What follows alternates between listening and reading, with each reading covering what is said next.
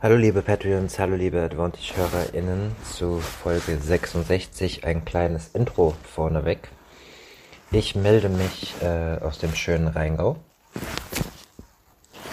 in Hessen in Deutschland. Ich bin jetzt den siebten Tag wieder zurück von den Australian Open in Melbourne. Vielen Dank für eure Unterstützung, auch für die Patreons, die das Paket gebucht haben, als ich in Quarantäne gekommen bin und die mir die Treue gehalten haben. Ähm, ich hatte dann doch noch eine erfolgreiche Zeit, wie ihr vielleicht mitbekommen habt über die sozialen Medien. Meine Medien, Sportschau, Zeit und Zeit Online und der Spiegel und neuerdings auch der Stern und T-Online unter anderem waren sehr loyal. Ich konnte aus der Corona-Quarantäne ähm, weiterschreiben, habe dann nicht allzu viel Verlust gemacht und dann in der zweiten Woche, ähm, als ich dann raus durfte, doch noch äh, ganz gut zugelegt und bin auch zufrieden. Ähm, so eine Reise schlaucht ungemein. Ich bin so froh, dass der Körper gehalten hat nach zwei Tagen Fieber äh, und ich wieder fit war, als ich dann raus durfte, dass ich keinen Rückfall bekommen habe. Mein Körper hat äh, funktioniert. Ich konnte 15, 16 Stunden arbeiten am Tag, die da auch notwendig sind beim Slam, wenn man den Anspruch hat, den ich habe, der Berichterstattung. Kleines Beispiel vom Finaltag. Das Finale war 1.15 Uhr nachts vorbei, nach 5 Stunden 21. Nadal war um 3 Uhr, 3.15 Uhr, glaube ich, bei der Pressekonferenz. Als freier Journalist habe ich dann auch noch zwei verkaufte Texte gehabt. Das heißt, als alle und ich mit dem ersten Text fertig waren und nach Hause gegangen sind, bin ich da geblieben und habe nochmal einen komplett neuen Text geschrieben. Äh, ich bin da schon rausgegangen als Selva. Hatte dann noch 36 Stunden Freizeit in Melbourne, ähm, habe erstmal geschlafen und dann auch nochmal ein bisschen was für mich gemacht, äh, ein bisschen zur Ruhe gekommen, ein bisschen Sachen gesehen und dann nach Hause geflogen und der Jetlag ist jetzt langsam weg. Ich bin noch nicht wieder bei 100 Prozent, bin ich ganz ehrlich mit euch. Ähm, äh, aber es muss weitergehen. Ähm, ich bin auch motiviert, aber es fallen mir viele Dinge noch nicht so einfach. Ich hoffe, dass das noch ein paar Tage dauert und ich dann wieder der Alte bin. Ähm, heute ist Freitag, kurz vorm Wochenende, der 11. Februar. Ich habe heute eine Sonderfolge gemacht zu Peng Shuai und ganz besonders glücklich bin ich darüber, dass Sifan Yang, ähm, die Korrespondentin der Zeit, die in China lebt, zwischen Shanghai und äh, Peking pendelt, sich heute Zeit genommen hat, 20 Minuten für mich. Die ist gerade zu Hause in Peking, nicht in der Olympia-Bubble.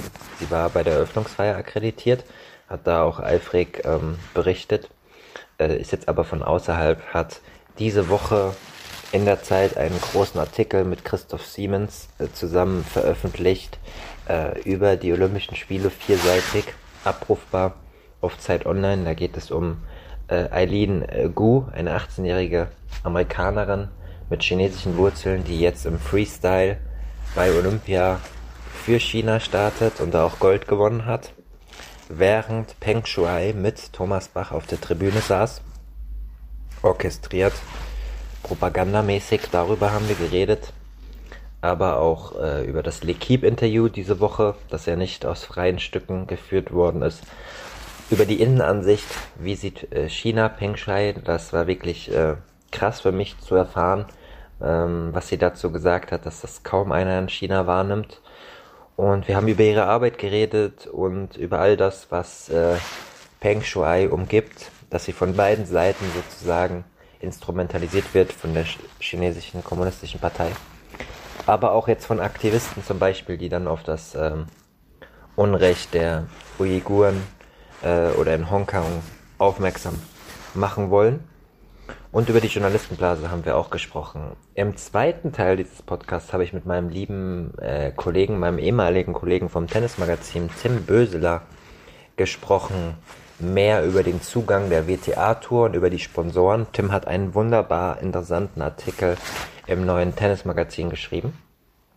Über die Situation hat er mit vielen Insidern gesprochen und äh, gibt viele Informationen preis über die ausgesetzten Turniere in China, über die finanziellen Gegebenheiten, wie es da weitergeht, was es für neue Turniere geben könnte, ähm, welche Sponsoren abgesprungen sind, was es da für Zusammenhänge gibt und äh, es geht auch ums Geld und auch über unsere Beziehungen und Zusammenarbeit. Ich glaube, relativ interessant geworden, sodass dann dann doch fast wieder eine Stunde zusammengekommen ist insgesamt und ihr hoffentlich einen guten Überblick bekommt über die Situation mit Peng Shuai in China und auf der Welt.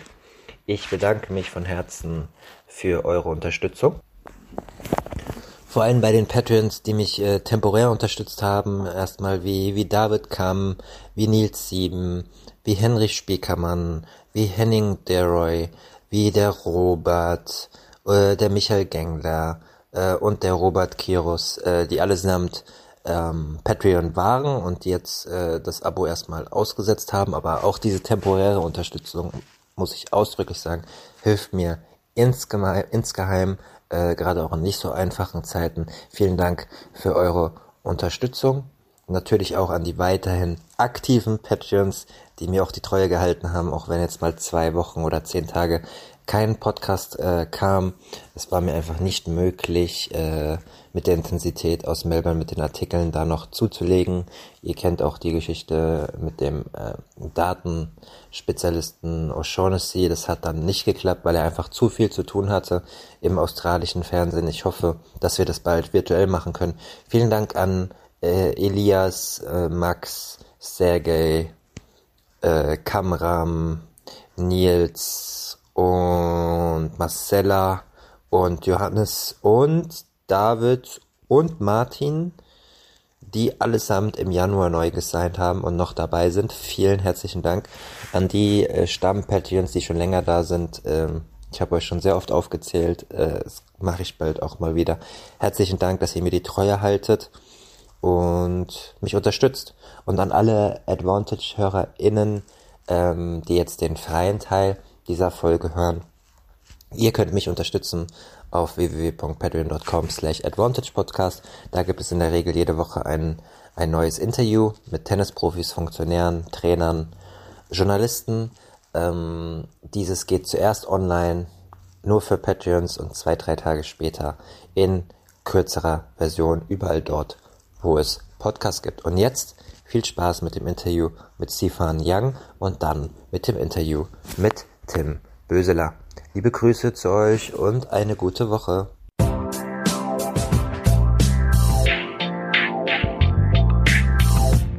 Hallo, liebe Patreons und liebe Advantage-HörerInnen, herzlich willkommen zu Folge 66. Ihr habt schon einige Infos in der Voraufnahme gehört, weil wir direkt einsteigen. Ich habe nämlich das große Vergnügen, die wunderbare Sifan Yang hier in der Leitung zu haben. Hallo und Grüße nach China. Hallo, Yannick. Vielen Dank, dass du dich, äh, dass du dir Zeit nimmst in dieser äh, stressigen Zeit während der Olympischen Spiele. Ähm, du bist schon ein paar Mal in meinem Feed aufgetaucht. Äh, für alle, die mit dem Namen nichts anfangen können, du bist China-Korrespondentin der Zeit. Seit 2018 hast an der Deutschen Journalistenschule in München deine Ausbildung gemacht, warst auch mal eine Zeit lang beim SZ-Magazin fest, hast relativ viel schon erreicht, auch Journalistenpreise wie den Deutschen Reporterpreis 2020. Ähm, ähm, ausgezeichnet worden bist du und ich habe auch schon zweimal mit dir veröffentlichen dürfen. Vielen Dank, dass du dir Zeit nimmst. Wir wollen ein bisschen über die Olympischen Spiele und vor allem über die Wahrnehmung ähm, mit äh, Peng Shuai momentan sprechen. Ich habe im Vorwort schon alles erklärt, also wer bei dem Thema noch nicht up-to-date ist, sollte es jetzt sein oder wer jetzt erst ein äh, nach vorne schon gespult hat, hört sich das Vorwort am besten nochmal an. Ähm, wie geht es dir? Wo bist du gerade erstmal vielleicht mal als Anfangsfrage? Ich bin gerade zu Hause in Peking, genau, und relativ weit weg von dem olympischen Geschehen. Äh, es findet ja diesmal alles hinter dieser geschlossenen Blase statt und ich habe da, also, äh, ja, ich kriege das auch nur über das Fernsehen mit. Sozusagen. Mhm. Außer die äh, Öffnungsfeier, da war ich direkt im Stadion. Das habe ich gesehen, auch Twitter-Empfehlung auf jeden Fall, Sifan Yang ähm, auf Twitter. Da hat man relativ viel von der Öffnungsfeier auch mitbekommen und Kommentare von dir. Du sprichst sie an, diese Closed Loop. Du hast äh, diese Woche in der Zeit, ähm, äh, weiß nicht, wie lange er im, im Print ist, aber ich habe einen vierseitigen Online-Artikel gefunden mit Christoph äh, Siemes zusammen ähm, über ähm, die Olympischen Spiele in Peking momentan, an dem du auch beteiligt warst. Da war Schwerpunkt die 18-jährige ähm, Amerikanerin, die für China startet, Eileen Gu. Sehr interessanter Artikel. Ähm, ich habe mir die vier Seiten durchgelesen und das erste, was ich gedacht habe, äh, Sifan, war, ähm, dass so ein bisschen das Gegenstück ist zu, zu Peng Shuai momentan. Ist das überspitzt formuliert oder kann man das so sagen? Ähm, nee, ich, ich glaube, dass das, da hast du schon recht. Und da haben sie sich sozusagen bei am Dienstag, ähm, als sie da Gold gewonnen hat, äh, haben sich da so beide Schicksale gekreuzt. Mhm. Und ähm, ich glaube, man kann sagen, so für Eileen Gu geht es gerade so bergauf, ja. Und äh, für Peng Shuai war das jetzt der vorerst letzte öffentliche Auftritt. Ähm, sie hat dann danach gesagt, ähm, dass sie äh, jetzt erstmal in Quarantäne geht und dann die Blase wieder verlässt. Ja, und wie es dann mit ihr weitergeht, weiß man nicht. Aber ähm, Eileen Gu hat ja auch jetzt seit ihrem Olympiagewinn schon die eine oder andere politische Kontroverse ausgelöst in die andere Richtung, nämlich dass sie ähm, nicht äh, die, die Partei in Verlegenheit gebracht hat, sondern äh, gesagt hat, so ja, in China, das ist ja gar nicht so wild mit der Zensur ähm, jeder Chinese kann VPN äh, benutzen und die äh, Firewall umgehen. Das ist alles ganz problemlos. Und da hat sie eigentlich eher Kritik im Westen hervorgerufen. Aber hier in China ist sie gerade so Everybody's Darling äh, an jeder Bushaltestelle zu sehen und äh, mhm. sozusagen der neue Stolz der Nation. Wer mehr über. Die eine ist 18, die andere ist 36. Mhm. Nee, bitte, bitte, fahr fort. Genau. Die eine ist 8, äh, die eine ist 18, also Elingu, die andere 36, Peng Shuai. Peng Shuai hat ja dann auch ähm, jetzt in den letzten Tagen äh, im Lip Keep Interview gesagt, dass sie ihre Karriere beendet und ja, es ist irgendwie auch ein tragisches Ende. Ich, ich schätze mal, dass sie jetzt eher das Rampenlicht verlassen wird, ja, und aus der Öffentlichkeit ähm, gehen wird. Genau, wer mehr zu äh, Eileen Gu erfahren möchte, wie gesagt, auf Zeit Online, ähm, der vierseite Artikel sehr lesenswert. Da geht es auch um Zusammenhänge, auch deutsche Firmen, die ähm, zum Beispiel auch diese große äh, ja, äh, Big Air Showgang heißt die, glaube ich, gebaut haben, da in diesem äh, Stahlwerk-Gelände sehr eindrucksvoll ähm, zusammengeschrieben. Kann ich nur empfehlen. Wir konzentrieren uns auf ähm, Peng Shuai. Du hast es schon angekratzt. Das L'Equipe-Interview hat diese Woche große Wellen geschlagen. Ich zitiere mal kurz in der deutschen Übersetzung. Sie spricht darin von einem enormen Missverständnis. Sie habe den Weibo-Post vom 2. November selbst gelöscht und Zitat, meine Liebesprobleme und mein Privatleben dürfen nicht mit Sport und Politik vermischt werden. Wir wissen mittlerweile, dass das äh, L'Equipe-Interview nicht komplett unabhängig geführt worden ist, sondern ein chinesischer Funktionär vom ähm, glaube ich, vom Nationalen Olympischen Komitee dabei war und das auch übersetzt hat. Und ähm, das habt ihr auch in dem Text geschrieben und das weiß ich auch als Tennisreporter. Äh, Peng Shuai kann eigentlich sehr gut Englisch und das hätte auch so geführt werden können. Was ist denn deine Einschätzung ähm, dieses ganzen Interviewsagers? Naja, das ist jetzt ein Teil des Propagandatheaters, dass sie jetzt wohl oder übel ähm, mitspielen muss. Und ähm, das äh, wurde, das äh, Interview erschien ja, glaube ich, am Montag. Ne? Am Dienstag war ja dann der gemeinsame Auftritt mit Thomas Bach ähm, äh, während äh, des äh, Goldgewinns von Gu und Propagandatheaters. Also ganz ehrlich, ähm, wenn ich der ähm, Propagandastratege gewesen wäre, ich hätte Peng Shui irgendwo ins Publikum gesetzt, meinetwegen äh, im Kreise von Freundinnen oder Kollegen oder wie auch immer. Ähm, ich hätte sie nicht direkt neben Thomas Bach gesetzt. So sah sie halt ein bisschen aus wie seine persönliche Geisel. Ja. Mhm. Und, ähm, und das war eben alles von vorne bis hinten klar orchestriert. Du hast es angesprochen. Sie kann fließend Englisch. Warum braucht sie da einen Dolmetscher? Ähm, Lekip musste alle Fragen vorab einschicken. Genau. Lekip hat ja im Anschluss des Interviews auch ganz klar gesagt, ähm, das war nicht nur kein freies Interview, sondern das war ein Propaganda-Interview. Und ähm, warum sie da mitspielt, äh, das können wir nur rätseln. Ja, äh, was glaubst du, warum, warum ist es überhaupt zu dem, zu dem Interview äh, gekommen? Also äh, sie hat wahrscheinlich gar keine Wahl, um zuzustimmen. Sie wird da gerade rumgereicht. Was ist da deine, deine, dein Blick auf die Dinge? Ich glaube, dass sie tatsächlich keine andere Wahl hat, als da mitzuspielen. Ich würde trotzdem nicht unbedingt davon ausgehen, dass alles, was sie äh, in dem Interview sagt, ähm, gelogen ist oder dass alles völlig unauthentisch sagt, äh, ist. Mhm. Also wenn sie sagt, ähm, ähm, sie wollte, das alles war ein enormes Missverständnis, vielleicht ist da auch ein bisschen was dran. Also wenn sie sagt, ähm, sie habe den Post selbst gelöscht. Das glaube ich zum Beispiel nicht, kann aber natürlich sein. Wenn sie sagt, alles war ein enormes Missverständnis, ich kann mir sogar vorstellen, dass da ähm, ein Fünkchen Wahrheit äh, dran ist. Wir müssen jetzt mal noch mal einen Schritt zurückgehen und gucken, was aus der ganzen äh, Peng Shui-Sache inzwischen geworden ist. Ja, äh, Janik, du warst selber in Melbourne, du hast äh, Drew Pavlov getroffen, den Aktivisten den, ähm, in, in, in Australien der sich jetzt äh, da zur, zum, zum obersten, zur, zur obersten, soll man sagen, zum, zum obersten äh, Freiheitskämpfer für die Tennisspielerin ein bisschen aufgeschwungen ähm, hat.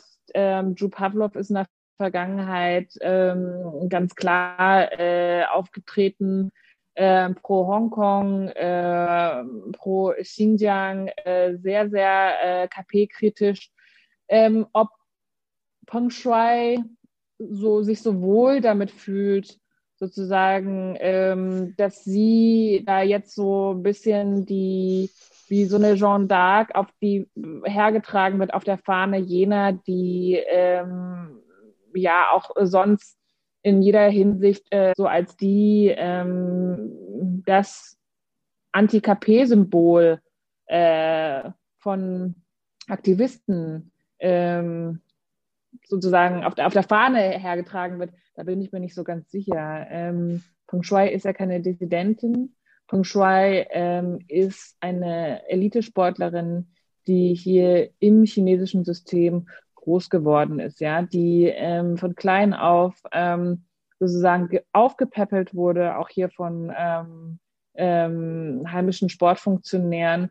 Und man muss sich das chinesische Sportsystem ein bisschen so vorstellen, das ist sicherlich ähnlich wie früher in der DDR oder in Russland. Mhm. Ähm, also den Elitesportlern wird von klein auf eingeimpft, ähm, dass äh, sie hier zum, zu, zu, äh, zum Wohle der Nation, ja, zu, zur Ehre Chinas ähm, des Landes äh, international auftreten. Und ähm, sie haben sehr, sehr viele Privilegien ähm, also müssen sehr, sehr viel leisten, aber gleichzeitig ist da irgendwie doch auch, ähm, glaube ich, ähm, von Anfang an da so, so ein Auftrag klar, dass man hier irgendwie das Land im Ausland äh, als Sportlerin repräsentiert. Also mein Eindruck ist, dass sie ähm, diese Beziehung an die Öffentlichkeit tragen wollte, ähm, dass da tatsächlich auch, obwohl sie das jetzt bestreitet, ähm, ja, äh, eine Art von Missbrauch ihr äh, zugefügt wurde und dass sie das eben zu, zu einem, äh, zum, zum, zum Teil eines öffentlichen Gespräches machen wollte. Ich weiß nicht, ob sie jetzt irgendwie äh, gleichzeitig äh, mit ihrem Fall jetzt eben auch noch auf die Uiguren, auf Hongkong und eben überhaupt auf ähm, das totalitäre System in China, ob sie das irgendwie mitkritisieren wollte. Und deswegen kann ich mir durchaus vorstellen, dass ihr das unangenehm ist, dass sie jetzt eben da, ähm, ja, jetzt muss sie schon, kann man schon auch so sagen, instrumentalisiert wird von Anti-China-Aktivisten. Ich denke, instrumentalisiert ist das, ist das richtige Wort, weil die, die Tragweite dessen, was aus dem anfangs Weibo-Post geworden ist, äh, das konnte sie sicherlich genau. nicht erahnen, aber ich glaube, das hat auch, das haben die wenigsten irgendwie erahnen können. Also, dass es dieses politische, weltweite Ausmaß annimmt äh, in dieser digitalisierten Welt. Ähm, also man weiß ja, was in der digitalisierten Welt heute alles möglich ist, aber das Ausmaß ist doch schon sehr, sehr krass. Und du hast äh, auch Melbourne angesprochen und die Aktivisten. Wir haben auch, liebe Hörerinnen, darüber schon mal äh, geschrieben, äh, wir beide. Ähm, dass sie da instrumentalisiert wird für Dinge, die sie vielleicht oder die nicht vielleicht, ähm, die sie gar nicht im Blick hatte als, äh, als Sportlerin und dass auch da der, der Hauptaktivist ein bisschen mit Vorsicht äh, äh zu genießen ist, weil er so ein bisschen selbstdarstellerisch ist. Das habe ich übrigens auch im Gespräch gemerkt. Das ist ja auch immer die Frage als Journalist so, ähm, man soll sich ja nicht gemein machen mit irgendeiner Sache, ne? also weder mit guten Sachen noch mit, mit schlechten Sachen, was mhm. äh, relativ schwierig ist, wenn man so äh, in mhm. diesem, äh, in dieser Gemengelage ist. Das habe ich auch gemerkt, so mit, äh, mit der täglichen Arbeit da in Melbourne vor Ort. Letztlich war es ja so da, also die Bottomline war ja zwei chinesische große Sponsoren bei dem Turnier, die viel Geld zahlen und Tennis Australia so ein bisschen in der Zwickmühle zwischen äh, mhm. Menschenrechten und äh, die, den, die Sponsoren bespaßen und nicht verärgern. Ähm, hast du das äh, aus China auch äh, mitbekommen? Wie, wie siehst du da die Gemengenlage zwischen Sponsoren und Menschenrechten, was in Melbourne passiert ist? Ähm, ich habe das nicht so genau mitverfolgt, mhm. leider. Ähm, deswegen kann ich dazu gar nicht so viel ähm, sagen. Ähm, ich finde es nach wie vor sehr beeindruckend, dass die WTA immer noch da ähm, sehr ähm, klar bei ihrem bei ihrer Ursprungsposition bleibt. Äh, auch das wäre interessant, wie äh, Peng Shui ähm, das findet. Also nochmal zum, ähm, um auf das Wort instrumentalisieren äh, zurückzukommen. Also das, das ist, äh, sie wird ja in, in beide Richtungen instrumentalisiert. Ja. Ne? Das ist ja das, äh, glaube ich, so ein bisschen das Fatale daran heutzutage, dass ja die ganze politische Debatte um China, um äh, die politischen Verfehlungen Chinas so aufgeladen ist, dass ähm, man da als mit seinem konkreten Fall, mit, mit dem konkreten Missstand, man da sofort in so, so ein Riesenfahrwasser gerät und äh, von der und, und, und sofort von der einen Seite beansprucht wird und die andere Seite einen dann zurückzieht. Und jetzt in dem Fall ähm, hat sie sich gezwungenermaßen, muss sie sich jetzt gezwungenermaßen eben, weil äh, da, glaube ich, bleibt ihr wirklich keine andere Wahl, sich dann am Ende des Tages von der Partei instrumentalisieren lassen, eben für dieses Theater. Alles ist in Ordnung und am, äh, am Ende des Tages gibt es hier überhaupt kein Problem, hier gibt es nichts zu sehen. Verstehe. Du, in der Kürze der Zeit ist auch noch eine HörerInnenfrage reingekommen vom Patreon Lukas. Äh, ich hatte erst vor, einer, vor anderthalb Stunden geschrieben, ähm, dass, dass ihr Fragen schicken könnt. Deswegen danke, Lukas, für, für deine mhm. Frage. Ist eine relativ allgemeine Frage, ähm, weil ja auch viele nicht so genau über das Thema Bescheid wissen. Er fragt, wird denn in China, in den chinesischen Medien überhaupt über den Fall berichtet und wenn ja, in welche Richtung? Ja, das ist eine gute Frage. Es wird nämlich in China überhaupt nicht darüber berichtet. Und das ist ja auch so ein bisschen so das äh, Surreale an dieser Propagandashow, weil wir im Ausland bekommen jetzt die Bilder zu sehen, wie Peng Shui neben Thomas Bach sitzt, äh, ja, und dass es dann äh, ein Dinner gab und so weiter. Und äh, das ist jetzt dieses große L'Equipe-Interview. Also wir bekommen äh, sozusagen diese, diese, diese Message ganz groß vortragen, hier gibt es nichts zu sehen. Mhm. Und in China gibt es aber tatsächlich wirklich nichts zu sehen, weil in China, also sozusagen, in China äh, ist ja der Anfangsvorwurf, nämlich dass es den Missbrauch gab, der ist ja so auch nicht mehr im Netz zu finden, ist auch ganz schnell verschwunden. Dementsprechend gibt es ja überhaupt nichts, was man dementieren kann, ja, weil du kannst ja nur was dementieren, wenn überhaupt äh, sozusagen äh, irgendwas da ist. Ja, ja. Äh, so. Und ähm, da, diesen Anfang, da, da, dieser Anfangsvorwurf aus dem chinesischen äh, Netz auch ausradiert ist und auch diese ganze Empörungswelle, die dann im Ausland äh, dann ähm, aufkam, auch die ganze äh, sozusagen Solidar äh, Solidaritätskampagne, die dann ähm, ausländische Tennisspielerinnen und Spieler dann ähm, gestartet haben, ähm, da darüber nicht ähm, berichtet wurde, ähm, wurde jetzt auch in den letzten Tagen nicht berichtet, wie sie hier ähm, äh, in den Medien die Runde gemacht hat, in den ausländischen Medien. Und es ist nach wie vor so, wenn du Peng Shui auf Weibo den Namen äh, suchst, dann findest du kein Ergebnis. Ihr Account ist noch vorhanden. Also äh, wenn du einen Link zu ihrem Account findest, kannst du da noch draufklicken. Aber ähm, du findest noch ganz, ganz alte äh, Posts. Und ähm, interessanterweise ist auf ihrem, auf ihrem Weibo-Post viele äh, zum Beispiel so Glückwünsche zum 100-jährigen Bestehen der Kommunistischen Partei oder zum 70. Äh, Jahrestag Chinas. Also sehr, sehr oft patriotische Posts ähm, da online gestellt, was man ja auch nicht muss als äh, Tennisspielerin. Also kritisch äußern ist schwierig, aber äh, man, man muss sich, man muss jetzt dann nicht irgendwie ständig äh, Flagge zeigen für China. Das weiß für mich schon darauf äh, hin, dass sie eigentlich an sich jetzt nicht unbedingt eine Regimekritikerin ist. Mhm, verstehe. Da würde mich für mich noch die Frage äh, anschließen. In den ersten Artikeln im, im November ähm, wurde ähm, auch ab und zu herausgearbeitet, dass trotz der Zensur online äh, viele Chinesen Wege finden, da äh, Solidarität zu zeigen oder sich auch über das Thema zu informieren. Wenn du jetzt sagst, dass es medial nicht stattfindet, ähm, weiß die Bevölkerung trotzdem Bescheid oder ein Großteil der Bevölkerung oder nur ein, niedriger Prozentsatz der Bevölkerung? Wie würdest du das einschätzen? Also ich behaupte jetzt mal, weniger als 5% haben hier von dem Fall gehört. Oh, okay. Das hätte ich äh, persönlich äh, nicht gedacht. Das ist äh, krasse, krass niedriger ja. Prozentsatz. Okay. Ja. ja. Okay. Also dann, sehr viele auch in meinem hm, Bekanntenkreis. Nee, bitte. Ich habe dann auch so stichprobenartig gefragt und so auch Taxifahrer gefragt, also die am meisten haben davon nichts bekommen. Okay krass, das, äh, das hätte ich so nicht gedacht. Äh, da sieht man mal, wie, also das hast du ja auch eben rausgearbeitet in der Antwort davor, mhm. diese Diskrepanz zwischen äh, dem, was in der westlichen Welt mit dem Thema abgeht und dann vor Ort. Ähm, ich möchte unser kurzes Gespräch und nochmal an dieser Stelle auch vielen Dank, dass du dir Zeit nimmst, äh, so spontan in, in dieser wichtigen Zeit, mit einem Zitat von dir ähm, beenden und dann vielleicht noch eine Antwort von dir. Ich habe ähm, ein kleines Interview äh, gesehen äh, im Rechercheforum. Ich weiß nicht, wie alt es ist. Da hast du ähm, in einer Antwort äh, gesagt, in China geht es mir zunehmend so, dass ich zu vielen Themen gar keine Zugänge oder Gesprächspartner finde. Das Misstrauen gegenüber ausländischen Medien und die Angst hat extrem zugenommen. Überhaupt an Erzählstoff zu gelangen, ist für mich schon eine Art Luxus. Ich nehme an, dass das noch vor der ähm, vor dem Weibo-Post äh, war und würde dir zum Abschluss fragen, inwiefern sich das dann nochmal verschlimmert hat jetzt durch den Zustand und den und die Debatte in der westlichen Welt.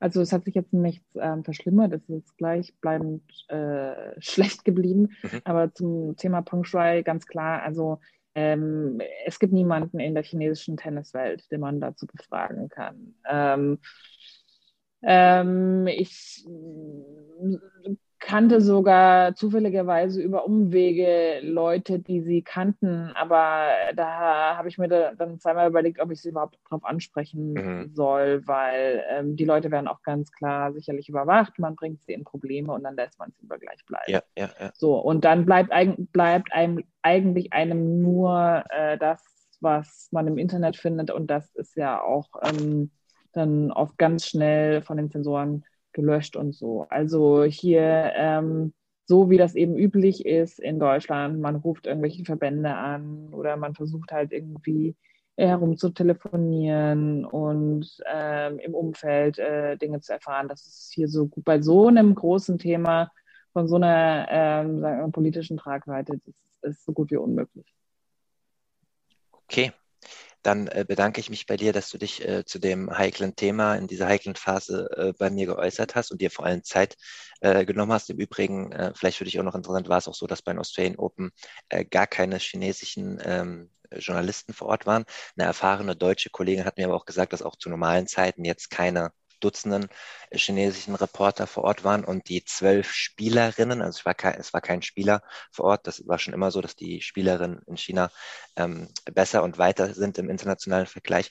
Die zwölf Spielerinnen, die vor Ort waren, die hatten auch ähm, ja kaum Medienaufkommen und die Topspielerin hatte jetzt auch keine richtige Presserunde. Ich habe da versucht, über die WTA auch ein bisschen was rauszufinden, woran das liegt oder ob es keine Anfragen gibt. Und dann wurde da auch ein bisschen ausweichend geantwortet. Ich habe versucht, das mhm. für den mhm. Stern ein bisschen zusammenzufassen, aber die Lage bleibt weiterhin ein bisschen unübersichtlich.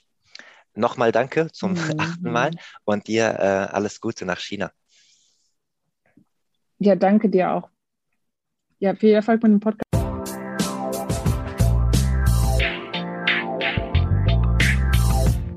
Ja, liebe Advantage-HörerInnen, liebe Patreons, äh, da bin ich äh, schon wieder, wie angekündigt, äh, mit dem zweiten Teil von Folge 65 äh, dieses Advantage-Podcast. Ihr habt eben ein kurzes Gespräch aus Peking gehört mit Xifan Yang, ein bisschen über den chinesischen Zugang ähm, zu der ganzen Sache mit äh, Peng Shuai. Und jetzt freue ich mich ganz besonders, meinen ehemaligen Kollegen vom Tennismagazin, Tim Böseler, in der Leitung zu haben. Fresh nach Hamburg. Hallo.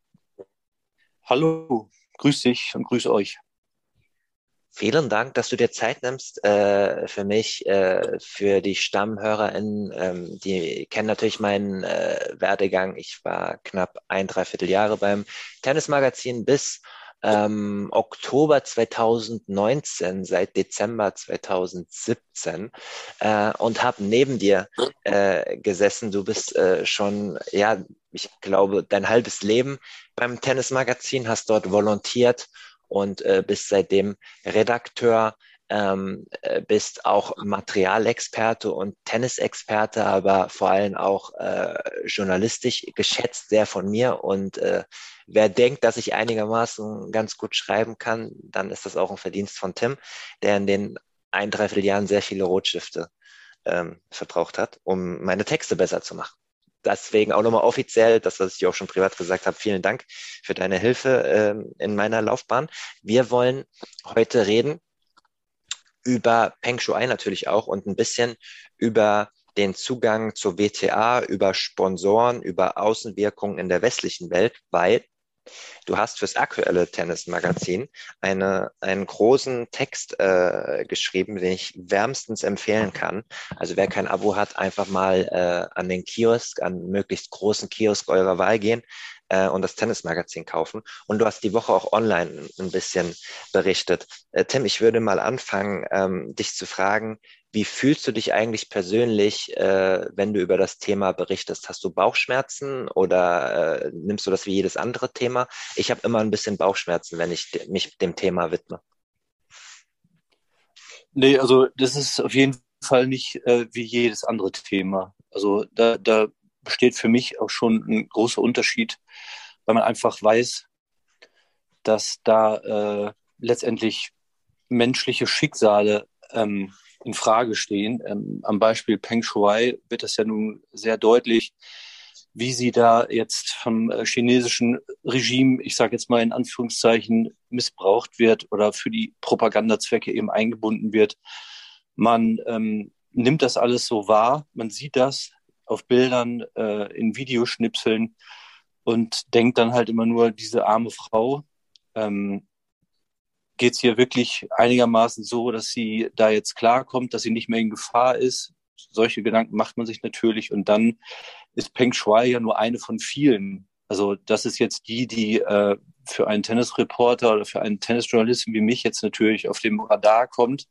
Aber es gibt ja so viele Beispiele von Menschen, die ähm, ein ähnliches Schicksal erleiden wie Peng Shuai gerade. Und ähm, wenn man sich dann da ein bisschen tiefer damit beschäftigt mit dieser Thematik, dann verursacht das äh, auf jeden Fall Bauchschmerzen. Und wenn man dann noch einen Schritt weiter geht und dann bei den Uiguren landet, bei Hongkong landet, bei Taiwan landet, bei Tibet landet, dann ist es natürlich ähm, alles andere als ein normales Thema. Interessanter Übergang, den du da äh, einleitest, weil vor allem noch äh, Shifan äh, Yang ähm, gerade im Gespräch gesagt hat, dass natürlich auch Peng Shuai aber wahrscheinlich wir alle auch nicht gedacht haben, ähm, dass ihr Post so eine Tragweite dann am Ende hat. Ne? Also das konnte sie nicht äh, überblicken, aber wahrscheinlich wir alle auch nicht trotz der digitalisierten Welt, habe ich eben auch schon mal gesagt. Und sie hat auch gesagt, dass äh, all diese Themen, die du jetzt gerade angesprochen hast, Lage in Hongkong, Lage der Uiguren etc., dass sie da natürlich auch instrumentalisiert wird und als Leistungssportlerin das vielleicht auch gar nicht so wollte. Ne? Sie hat auf ihre Missstände äh, hingewiesen und auf ihr Liebeskummer und auf äh, die Missbrauchsvorwürfe, was daraus jetzt in, aus der westlichen Welt natürlich dann auch gemacht wird oder viele machen. Die Tragweite hat sie wahrscheinlich nicht überblicken können, aber wir können sie ja nicht fragen. Ne? Also wenn sie da antwortet in dem, in dem Interview und so, das ist natürlich alles, da, da wächst eher noch das Unbehagen. So geht's mir zumindest. Ja, Weiß, und man, ja.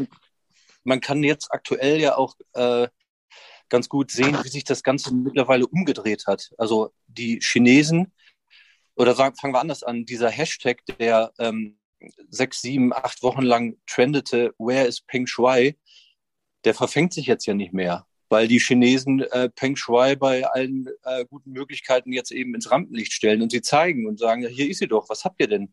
Hier steht sie doch.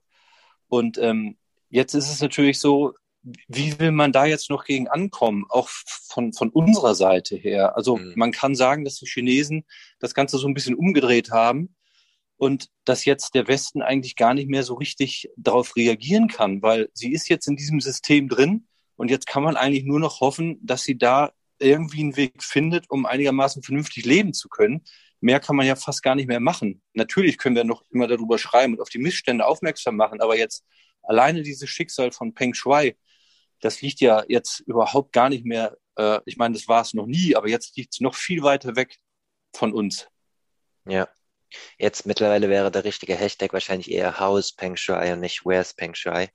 Also wie, genau. es, ihr, wie es ihr wirklich äh, geht, ähm, das weiß wahrscheinlich momentan nur sie selbst. Ich fand auch in dem, in dem langen Zeitartikel diese Woche, den ich eben auch empfohlen habe, im anderen Gespräch auch so krass, so ein bisschen diese Doppelmoral auch von deutscher Seite. Also dafür können jetzt wir nichts als Journalisten, die auf die Missstände aufmerksam machen, aber zum Beispiel zwei große deutsche Firmen auch, die einen, die, die diese diese Skischanze da mitten in dem Industriegebiet mit diesem krassen Bild äh, mit kreiert mhm. und gebaut haben und dann auch ein deutscher Architekt und seine Firma, die die äh, Rodelbahn äh, für sehr, sehr, sehr, sehr viel Geld auch äh, in Auftrag äh, bekommen haben, etc.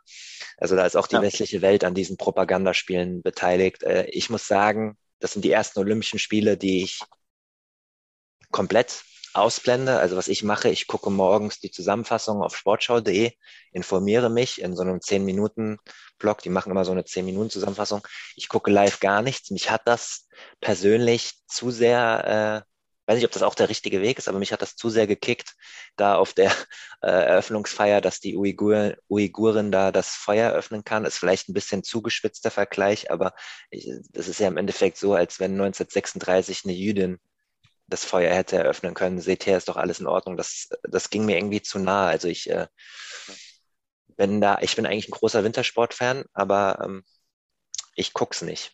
Also so, so, so geht's mir momentan. Aber du, ja. bist ja, du bist ja eh die ganze Zeit am Arbeiten äh, beim Tennismagazin. Da hast du gar keine Zeit zu gucken, natürlich, ne? Ja, ich bin nicht so der Wintersport-Freak, davon mal abgesehen, aber ähm, mich äh, fängt es auch überhaupt nicht ein, das Ganze. Und ja. ich äh, versuche, ich versuche, soweit es geht, zu ignorieren. Kurzer Einspruch vielleicht ganz kurz. Ich habe zwei, zwei Söhne, elf und äh, acht. Gerne. Eigentlich totale, totale Sportnerds, aber sie haben sich dazu entschlossen, die Olympischen Winterspiele in Peking zu boykottieren, O-Ton, weil sie das Ganze doof finden, was da gerade läuft mit, den, mit dem Herrscher und auch mit der Natur und so. Und finde ich schon heftig, dass es bei, bei so, ich sage jetzt mal, bei Kindern so anfängt oder so ankommt, das Ganze, und sie sagen, also nee, unter den Umständen will ich mir äh, Olympia nicht angucken. Wenn ich da an meine Kindheit denke, Olympia war das Allergrößte. Ja, voll, voll. Und ja, und jetzt ist es, äh, ist es halt so weit, dass die, dass die Kids, und die sind dann nicht alleine, da sind also durchaus auch welche in ihrem Freundeskreis, die genauso denken und die sagen, nee, also sowas gucken wir uns nicht mehr an. Darf ich fragen, äh, naja. wo, woher der Wissensstand kommt? Also hast du sie informiert als Papa oder haben die in der Schule dazu was gehabt oder woher nehmen sie das Wissen in dem Alter? Naja, sie tauschen sich natürlich erstmal untereinander aus und dann äh, sagt der eine, ja, aber ich habe ich hab gehört, da wurden ganze Wälder für abgeholzt, nur damit die da Skifahren können. Mhm, und dann krass. sind sie natürlich dann auch schon, schon so weit, dass sie äh, ihr Handy nehmen und sich das mal angucken und dann auch mal was lesen. Und dann kommt natürlich, ähm, weil sie wissen, dass ich ja nun auch Sportjournalist bin, dann kommen sie halt zu mir und fragen, sag mal, stimmt das eigentlich, was da gerade so passiert? Und klar, dann kann ich vielleicht ein bisschen mehr erzählen als ein, ein, ein anderer äh, Elternteil, der eben nicht in, in, so einem Job ist.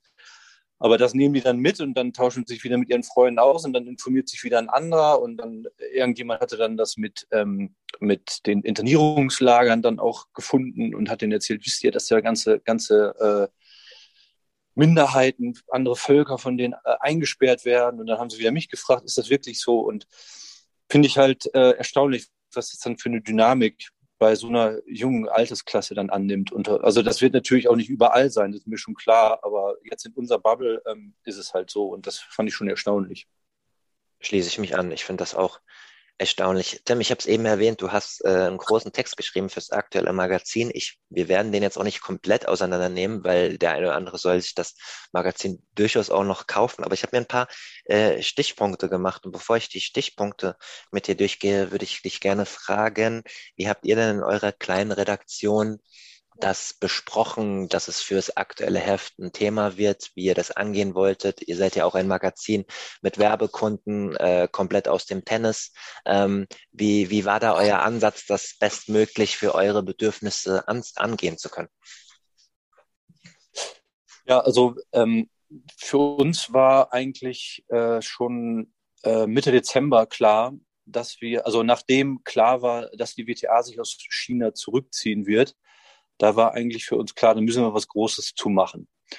Und ähm, dann waren äh, Weihnachtsferien, okay, dann fing das neue Jahr an und dann habe ich mich halt dran gemacht und habe äh, ja, viel telefoniert, viel gelesen und dann waren wir natürlich irgendwann bei der Sponsorenfrage und dann waren wir eben bei einem bekannten deutschen Automobilhersteller, der eben auch ähm, nicht nur das deutsche Damentennis sehr ähm, stark unterstützt, sondern eben auch die WTA als ein Global Partner, wie das so schön heißt. Und natürlich haben wir uns dann irgendwann die Frage gestellt, was ist, ähm, wenn wir den jetzt ja zu nahe treten, weil es ist, muss ich kein, ist ja kein Geheimnis, sie sind auch Anzeigenkunde bei uns im Heft.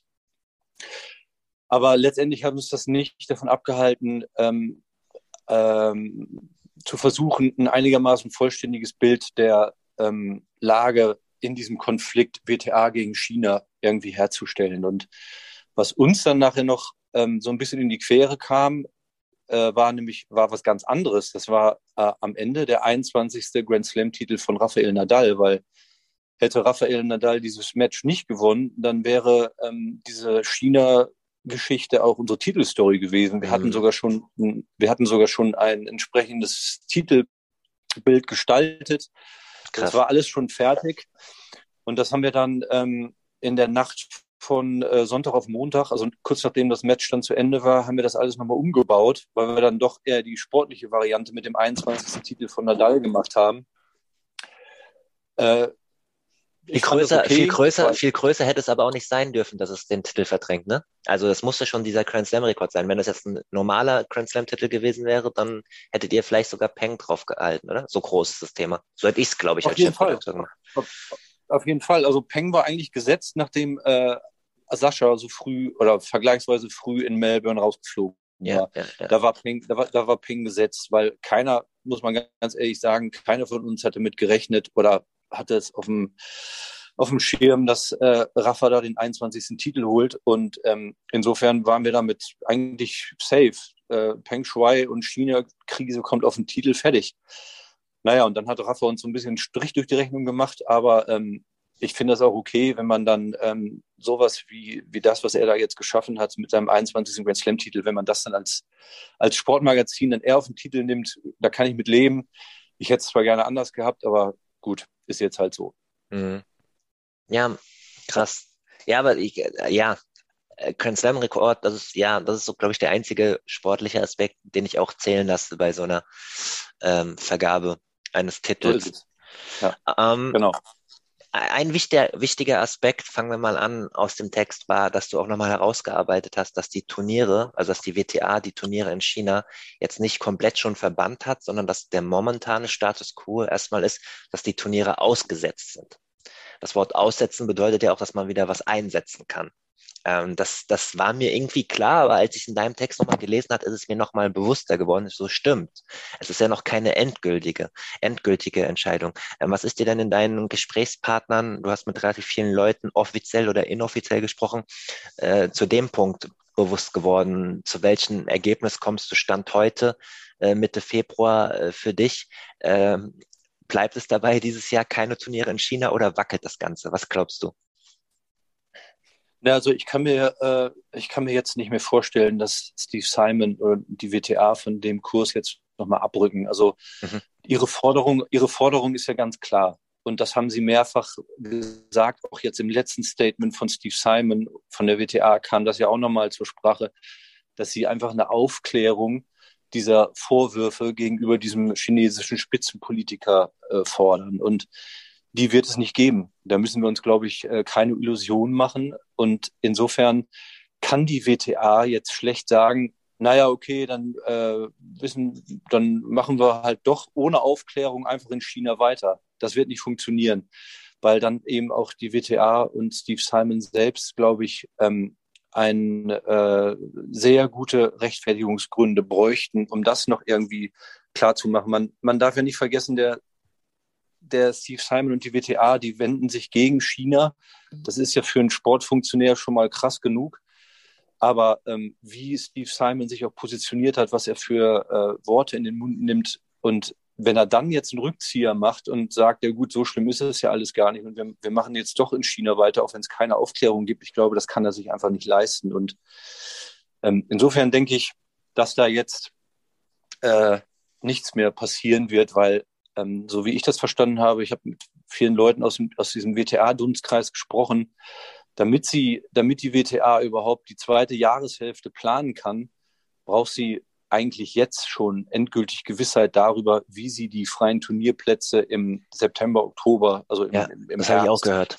Mhm. Ja, wie sie die äh, besetzt, weil es sind zehn Turniere, die wegfallen, wenn sie in China nicht spielen. Die WTA will aber natürlich nicht, dass es jetzt zehn Turniere weniger gibt in ihrer Tour, sondern sie wollen diese zehn Turniere woanders ausrichten. Und da braucht man mindestens schon ein halbes Jahr, wenn nicht sogar noch mehr Planungssicherheit, damit diese zehn Turniere irgendwo anders stattfinden können. Und insofern rennt den Leuten jetzt auch, rennt der WTA jetzt auch einfach die Zeit davon. Und ähm, der Peter Michael Reichel, ein Boardmitglied äh, der WTA-Tour seit über 20 Jahren, ähm, im dem Damentennis sehr eng verbunden, ein Österreicher, der, der Vater von ähm, Sander Reichel, Turnierdirektorin in Hamburg, der hat auch ähm, mir jetzt nochmal mir jetzt nochmal bestätigt, dass, dass er davon ausgeht, dass spätestens Mitte März eigentlich der Turnierkalender für die zweite Jahreshälfte offiziell verabschiedet wird. Und ähm, da kann man jetzt, glaube ich, dann auch nicht mehr viel rumdoktern, wenn man jetzt noch nicht weiß, ähm, wo es hingeht.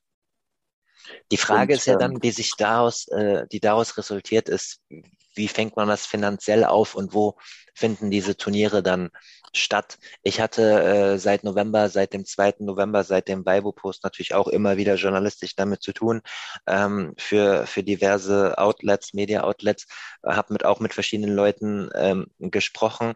Eine meiner Quellen hatte, aber das ist jetzt auch schon wieder sechs, sechs, sieben Wochen her, noch im alten Jahr auch gesagt, dass die WTA sich deshalb auch so weit aus dem Fenster legen kann und Steve Simon, weil schon ein paar Turniere als Alternative bereitstehen auf dem amerikanischen finanzstarken Markt. Wie das dann aussieht, weiß ich nicht. Du hattest ja in deinem Text auch äh, durch Zitate, glaube ich, äh, reinfließen lassen. Ich glaube, es war auch von Herrn Reiche. Korrigiere mich, wenn, wenn ich falsch war. Das habe ich jetzt nicht aufgeschrieben, aber noch aus dem Lesen in Erinnerung, dass er so Südamerika, Russland, äh, als Alternativen genannt wurden. Ist das richtig? Ja, sie waren da, ähm, es war eigentlich mehr so, dass sie schon gesagt haben, ähm, sinngemäß, wir wollen äh, mit den frei werdenden Plätzen unsere Kernmärkte stärken. Und für mhm. die WTA sind die Kernmärkte USA und Europa. Und dann das, was du aufgezählt hast, waren eigentlich mehr so die, die Zukunftsmärkte in Anführungszeichen. Ja, okay, Zukunftsmarkt war, war immer China die letzten 20 Jahre und Wachstums- und Zukunftsmarkt, der, sagen wir es jetzt mal so, der bricht jetzt weg. Und dann ähm, hat die WTA halt anscheinend eruiert, wo äh, sehen Sie das größte Potenzial für zusätzliche, für neue WTA-Turniere. Und da kam dann eben vor allen Dingen Russland, Osteuropa und äh, Südamerika.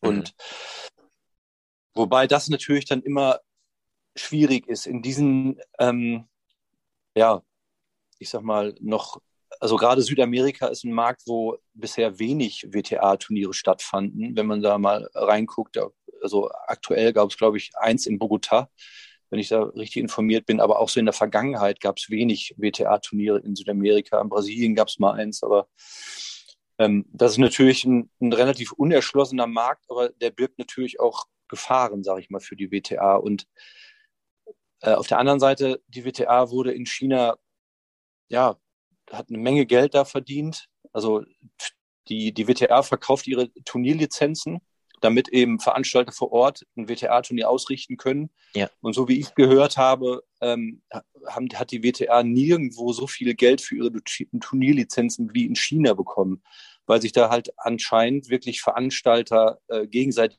überboten haben, damit sie die Turnierlizenz bekommen. Und ein Beispiel, ein Beispiel an dieser Stelle, Entschuldigung, dass ich da mal kurz reinkriege, ja. aber es passt gerade sehr gut. Ein Beispiel war, hast du auch in deinem Text genannt, äh, vor ein paar, paar Jahren das Einsetzen des, des ähm, großen Turniers in Pekings. Ähm, und da sind wohl 30 Millionen geflossen, ne? Genau, und äh, das Geld kam direkt sozusagen von der, vom Regime selbst, von der, also aus der, vom Staat. Also das ging über den, über den chinesischen Tennisverband, ja. aber der wird halt vom, vom äh, von der chinesischen Regierung. Das ist eine heftige Summe. Ja, das ist eine wirklich heftige Summe. Für, für ein Turnier. Ja, ja. ja. Ja, weil wir da so mal Kontext, Kontext ähm, weil es gerade passt, äh, 102 Millionen Gesamterlös äh, von der WTA in einem Jahr. Und äh, du hattest auch äh, zitiert andere Medien, ich glaube, ähm, die 20 bis 30 Millionen, von, von wem waren das nochmal die Angaben? 30 Millionen hatte, glaube ich, ein amerikanisches Medium geschrieben. Ja, es hat Sports Illustrated genau. geschrieben und 20, 20 Millionen hat ähm, Wall Street Journal geschrieben.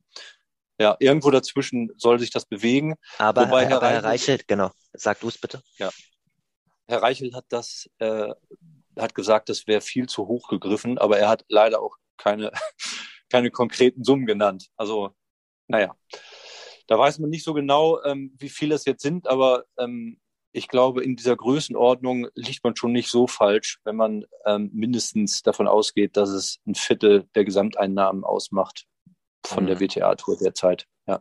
Es sind so viele, so viele Dinge in dieser Gemengelage, die da eine Rolle spielen. Was mir zum Beispiel gar nicht, also das war so der Hauptaspekt, der für mich neu war aus deinem Text, war, ähm, das hatte ich gar nicht auf dem Schirm, diese chinesische Streaming-Plattform. Ich weiß gar nicht, ob ich sie aussprechen kann äh, IQI, also I-Q-I-Y-I, ähm, die haben einen Zehn-Jahres-Vertrag mit der WTA unterschrieben vor zwei Jahren ja. ähm, für sehr viel Geld. Und das Logo ist mhm. von der von der WTA Homepage äh, äh, verschwunden äh, im Zuge dieses äh, Peng Shuai dieser Peng Shuai-Saga. Äh, der Vertrag soll aber nach wie vor weiterlaufen. Aber die, die große Frage, die du natürlich jetzt auch in dem äh, Text gestellt hast, inwiefern macht das für eine chinesische Streaming-Plattform, die sind sowas wie Netflix in China, äh, Sinn, äh, weil die zeigen da auch Sport, also so ein Mix aus vielleicht, sagen wir mal, Netflix und The Zone, ähm, äh, das weiterlaufen zu lassen, wenn es keine Turniere in China gibt. Genau das ist jetzt halt so eine Frage, die so ein bisschen im Raum steht. Ja, das Logo ist weg und ja, es soll, äh, der Sponsorenvertrag soll weiterlaufen. Aber ähm, ich glaube, du hast ein gutes Beispiel auch aus der NBA, wie das dann manchmal laufen kann, wenn eben ähm, dann auf einmal nichts mehr gezeigt wird. Da gab es ja mal, da hattest du, glaube ich, auch mal drüber geschrieben, ne, so ein Vergleichsfall in der NBA, wo sich Spieler irgendwie äh, anti-chinesisch, an, regimekritisch äh, geäußert haben. Es war der, der Besitzer der, der Houston Rockets, so, hat, hat, mal, hat mal was gezweetet, glaube ich, pro Hongkong. Ja, und mhm. dann ging die, und dann ging die Zensur los und dann im Gegensatz zu der, zu der harten Stellung der WTA haben, hat halt die NBA komplett gleich die komplette pro-Peking äh, ähm, Linie gefahren, Statements, Werbevideos rausgegeben, haben ja, NBA-Stars ja. hingestellt, die äh, die Videos für, den, für die sozialen Medien gemacht ja. haben, dass sie sich freuen auf China, um die Wogen zu kletten, weil der Imageverlust, aber vor allem der finanzielle Verlust, wenn die NBA nicht in China gezeigt wird, ist immens. Gleiches gilt für die Premier League, die mit Abstand die, die größte Fußballliga ist, äh, präsent in, in China. Ähm, ja. da spielt Tennis natürlich eine untergeordnete Rolle äh, in, der, in der Medienpräsenz.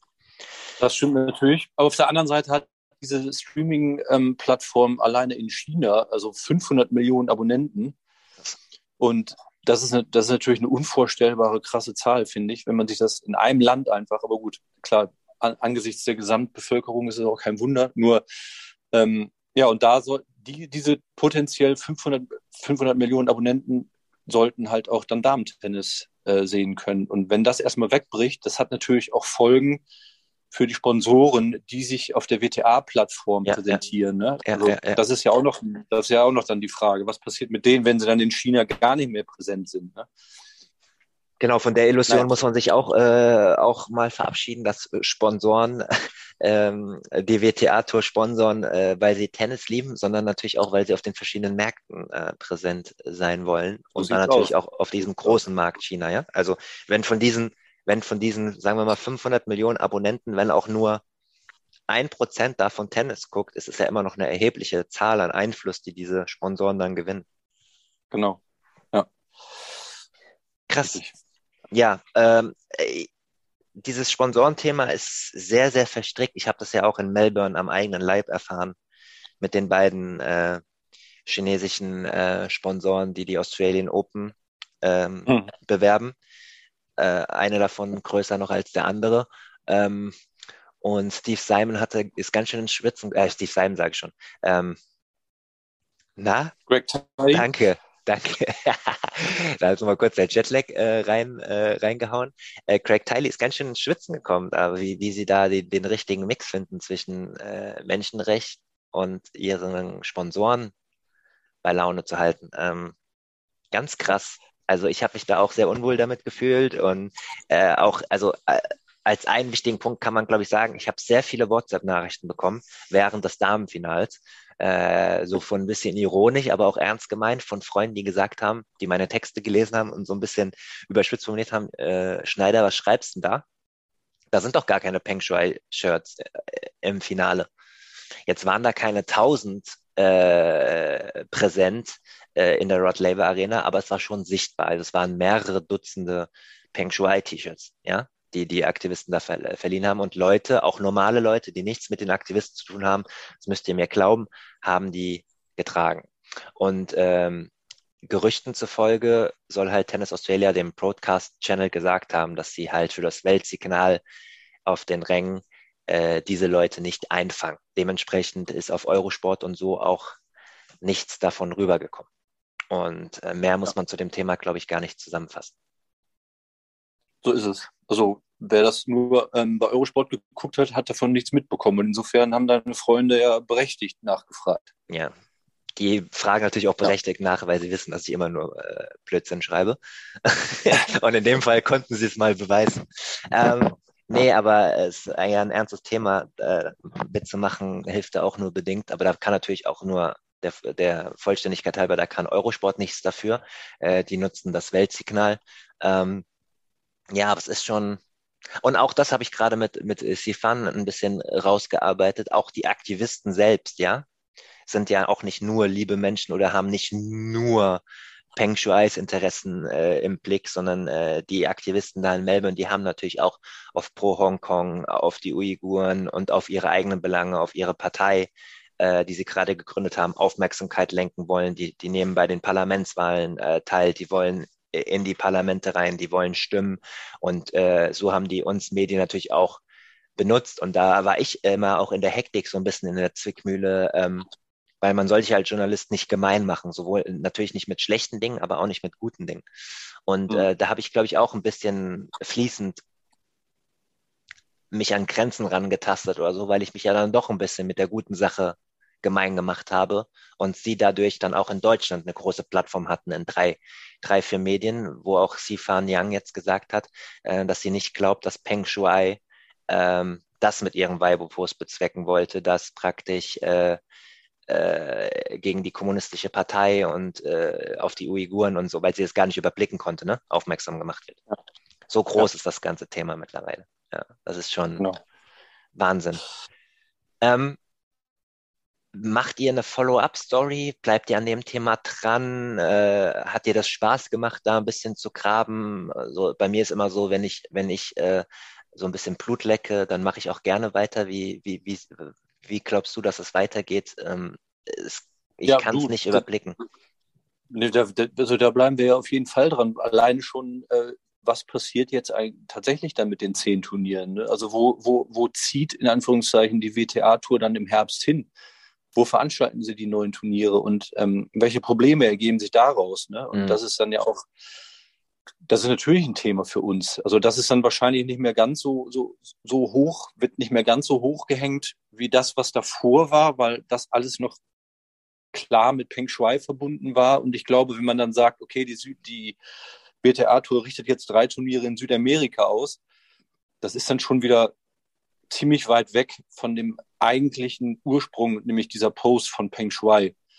Das ist dann ähm, fast schon davon entkoppelt, kann man ja fast schon sagen. Aber das ist letztendlich dann, dann äh, eine, eine sehr langfristige Nachwirkung von so einem Post, muss man ja klar sagen. Und, aber da bleiben wir natürlich dran an dem Thema. Und da, da ist natürlich auch interessant, wie dann die Sponsoren reagieren. Also wie, wie reagiert Porsche, wenn sie jetzt erfahren, ähm, es gibt jetzt fünf Turniere, ich übertreibe jetzt mal, fünf Turniere in Südamerika. Also mhm. ich finde das, das schwer einzuschätzen. Porsche ist sowieso so ein Fall, weil sie leider nicht mit uns sprechen wollten. Also ähm, ich habe versucht, das so ein bisschen ähm, halbwegs diplomatisch über so einen, über so einen Politikwissenschaftler und China-Kenner aus London ähm, zu skizzieren, in was für einem Zwiespalt die ähm, Sponsoren da sind. Aber äh, es ist ja noch ein zweites Unternehmen dabei. SAP ist auch Global ähm, Partner der WTA-Tour und auch ein deutsches Unternehmen. Die haben immerhin so eine kurze Stellungnahme zu dem Ganzen geschickt, auch wenn ja. sie relativ nichtssagend war. Aber gut, klar, also da für uns bleibt das äh, definitiv ein Thema und wir sind gespannt, ähm, wo sich das alles hinbewegen wird. Ja. Einen Vorgeschmack haben wir ja bei den WTA-Finals bekommen, äh, die ja nicht in Shenzhen genau. stattgefunden haben, sondern in Mexiko. Und genau. wenn man sieht, äh, es kolportieren ja diese 14 Millionen Dollar an Preisgeld, äh, die in Shenzhen alle Rekorde geknackt haben. Ash Barty, die einen Rekordsieger-Check ähm, bekommen hat von über drei Millionen. Ähm, und in Mexiko war es ja nur die Hälfte. Also arm werden die nicht, aber die Spielerin, aber schon signifikant weniger. Aber die Stimmung war natürlich signifikant besser. Und das ist natürlich jetzt auch eine Sache, eine Sachlage, die da zum Positiven gedreht werden könnte. Ähm, auch die Fragestellung, inwieweit da ähm, Werbung für Tennis und die Stimmung äh, angehoben werden können bei anderen Turnierorten. Das, ja. Also wir, das Tennismagazin war ja mal äh, auf einem chinesischen Turnier eine ganze Woche lang, 2019. Yes. Kommt auch im Text vor. Da sollte ich diesen, eigentlich, weißt du noch, dass da ich eigentlich hin sollte? ich habe doch, kein so? ich, ich, ich hab doch kein Visum bekommen. Ach, ich habe ja, hab okay. kein Visum ja. bekommen, ich enfant, ich enfant terrible. Also ganz ehrlich, liebe HörerInnen, ihr müsst mir glauben, ich war eigentlich nicht zu spät dran. Ich hatte alle meine Unterlagen, aber irgendwie habe ich kein Visum bekommen. Ich weiß gar nicht mehr, was genau. Die haben irgendwie meine Social Media äh, Sachen durchforstet und dann gab es Probleme und dann sollte ich noch mehrere Anträge stellen und dann kam ich in Trouble und deswegen ist dann Franzi hingeflogen. Ja. Und ich, ich, vermute mal, dass sich in der Hinsicht deine Lage nicht verbessert hat in den letzten Wochen. Also. Aber gut. Ja. Nee, was ich nur kurz sagen wollte, da, da, genau, da war damals eine Kollegin von mir, die war in, in, in Suhai bei diesem sogenannten B-Finals Arena mit 5000 ähm, Fans, potenziellen Fans. Und die war nicht ansatzweise voll. Also da waren maximal 500 und am Ende, äh, an den letzten Tagen wurden dann sogar ganze Schulklassen mit Bussen dahin kutschiert, damit das Stadion ein bisschen voller war. Und wenn man dann mit Spielerinnen spricht oder auch mit, ich habe auch mit ein paar Profis gesprochen, die wollten leider alle nicht zitiert werden zu dem Thema. Aber die haben halt, ähm, kann man glaube ich schon so sagen, unterm Strich gesagt, ey, China, ich, ich wäre so froh, wenn wir da nicht mehr spielen müssten. Geld hin oder her. Und ähm, ich glaube, dass dann auf der anderen Seite dieses, dieses Turnier in Guadalajara, diese WTA-Finals in Guadalajara, wo jedes Session mehr oder weniger ausverkauft war, da hat man dann schon gemerkt, ähm, dass das den Mädels sehr großen Spaß gemacht hat, weil das, was sie in China abgezogen haben, beziehungsweise wozu, wozu sie gedrängt worden sind, immer wieder die gleichen Floskeln ähm, abzuspulen, obwohl sie genau wussten, dass sie da jetzt Quatsch erzählen. So nach dem Motto, ja, tolle Stimmung und hat Spaß gemacht und so, mit verdrehten Augen dann. Ähm, das war jetzt in Mexiko, glaube ich, schon ganz anders. Da ähm, hat man den äh, Spielerinnen das, glaube ich, wirklich abgenommen, dass sie in so einer Atmosphäre gerne auftraten. Und vielleicht ist das ja ähm, in Zukunft dann tatsächlich so, dass man ähm, in Südamerika dann eben weniger verdient, aber dafür vor vollen Hütten spielt. Mal schauen. Hm. Diese Aufnahmen, die klingen wie Patreons von diesem Podcast, äh, wenn, wenn Patreons gezwungen werden zu sagen, ja, nix Podcast ist super und äh, jede Folge ist total interessant. Ach so. Du, nee, greifst, aber du, hast, du greifst schon zu diesen Mitteln, okay. Ja klar, Propaganda next level. Ich guck mir das ab. Äh, Jetzt, wenn die, wenn die Chinesen, äh, aber du hast ja auch was Wahres gesagt. Man muss sich auch darauf einstellen, dass wenn man mit der China-Korrespondentin äh, einen Podcast macht, dass dann äh, gewisse Hörer dazukommen. Äh, Grüße an dieser Stelle. Ähm, äh, so, genug äh, Zynismus. Äh, ich bedanke mich äh, für deine Zeit. Ich habe noch einen letzten Punkt hier. Ich hatte ja eigentlich gesagt, wir zitieren nicht so viel aus deinem Text, aber der war so interessant. Er lohnt sich trotzdem noch. Er ist richtig, richtig lang äh, und das Magazin lohnt sich natürlich trotzdem zu kaufen. Ist ja nicht nur Tims äh, Artikel ähm, drin. Du hattest einen Insider zitiert, ähm, der ähm, namentlich nicht genannt werden wollte, der gesagt hat, dass es auch dazu kommen kann, dass Turniere klagen werden, also chinesische Turniere. Ähm, Hm. Äh, Hat mich erstmal überrascht, als ich das gelesen habe, aber ist eigentlich nachvollziehbar. Ähm, aber so richtig was ändern kann das ja trotzdem nicht. Also das, da geht es ja dann nur um Schadensersatz, oder? Also die stattfinden. Genau. Ja, genau. Ja. Also es gibt, es gibt natürlich ähm, die, die, die, Vertrage, die Verträge, die da geschlossen worden sind zwischen der WTA und den Veranstaltern vor Ort, die werden ja nicht jedes Jahr erneuert. Die sind ja über, die haben ja ein- eine Laufzeit. Ja, ja, ja. Zum Beispiel die, die, die WTA-Finals, der Vertrag äh, in Shenzhen, der läuft über zehn Jahre. Und wenn jetzt die WTA sagt, ja gut, wir machen das da nicht mehr, ähm, was passiert dann mit so einem Vertrag? Und der äh, Mann, so viel kann ich glaube ich sagen, mit dem ich darüber gesprochen hatte, der, der hat die, die Insights tatsächlich, der kennt solche Verträge und ähm, der hat diese, diese, diese, ähm, ja, diese Mutmaßung halt geäußert, ne? dass er sich vorstellen könnte, dass der ein oder andere Turnierveranstalter klagen wird gegen die WTA. Und das ist dann letztendlich natürlich dann noch on top zu dem sowieso äh, anzunehmenden finanziellen Verlust dann on top nochmal was Zusätzliches, was dazukommt. Ähm, aber wie, über welche Summen man da spricht und ähm, das kann ich nicht sagen. Nur das könnte natürlich dann nochmal eine zusätzliche Belastung für die WTA-Tour werden, wenn da wirklich ähm, Leute oder Veranstalter gegen klagen, ja. Ja, die sind ja auch nicht riesig, das ist ja kein Konzern, die WTA. Also ist, die haben Nee. weniger 300 als, Mitarbeiter. ja, ja, ja, genau. Spannend. Äh, Das Thema wird uns weiter begleiten, liebe HörerInnen. Ähm, Ich bedanke mich bei dir, Tim, für deine Zeit. Mehr als eine halbe Stunde jetzt doch geworden. Ich hoffe, ich bringe dich nicht in Zeitnot äh, in der Arbeit. Äh, Du musst später wahrscheinlich auch zu, äh, die, die Kiddies abholen. Ich wünsche dir ein schönes Wochenende. Was steht an am Wochenende? Äh, Nicht so viel mit Corona wahrscheinlich, ne? Ähm, ja, also immerhin schon mehr als letztes Jahr im Februar. Ähm, Kindergeburtstag ist heute von meinem älteren Sohn heute Nachmittag. Ich habe selbst ein Punktspiel am Wochenende. Das geht ja einigermaßen alles. Da Kannst du Unter regelmäßig, 2G plus bedingt. kannst du regelmäßig trainieren momentan in Hamburg?